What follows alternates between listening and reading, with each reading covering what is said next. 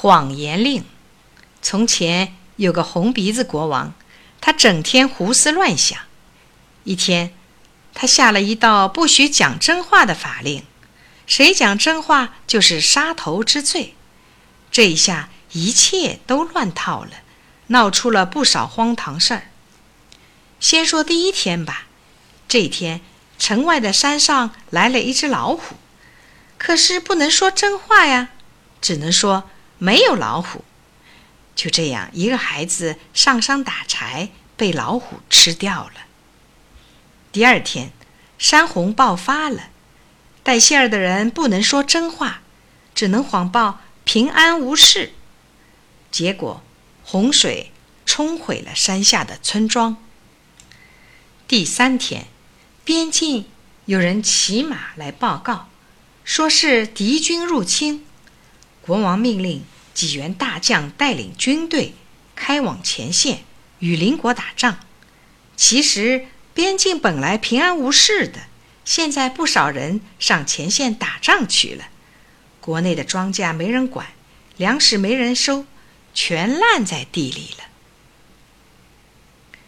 老百姓怨声载道，可红鼻子国王觉得挺有意思。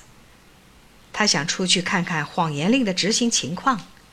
他换上了便衣，来到一个市镇上。红鼻子国王肚子饿了，来到一家肉饼店。他闻到香喷喷的味道，多想吃啊！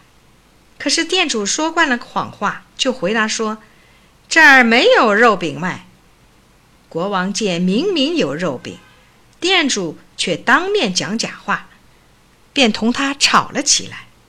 店主火了。叫来许多人，拿着木棍，把国王赶走了。国王气冲冲地跑到烤羊肉铺，大模大样的坐下来，对店主说：“快拿烤羊肉来！我是国王，好好侍奉我。”店里的人们一个个拍手大笑，心想：这个人的假话也真够离奇的，竟敢冒充国王。国王见他们不信。气得吹胡子瞪眼睛，摆出一副国王的架势。可是店主不买账，国王更光火了。他大声叫道：“来人呐！”店主见他这样可笑，就拿出宰羊刀，装出要杀死他的样子，吓得国王转身逃跑了。店里的人们高兴得哈哈大笑。国王一口气逃到了江边。想过江去找吃的，渡口有一条摆渡的小船，可是没有摇船的人。他爬上了小船，解开缆绳，让小船渡过去。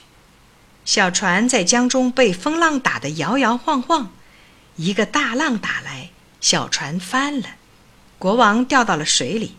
他一边挣扎，一边大喊：“救命啊！救命啊！”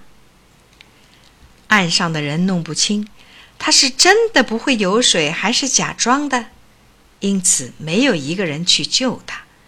浪头一个又一个的卷过来，把这个下谎言令的国王吞没了。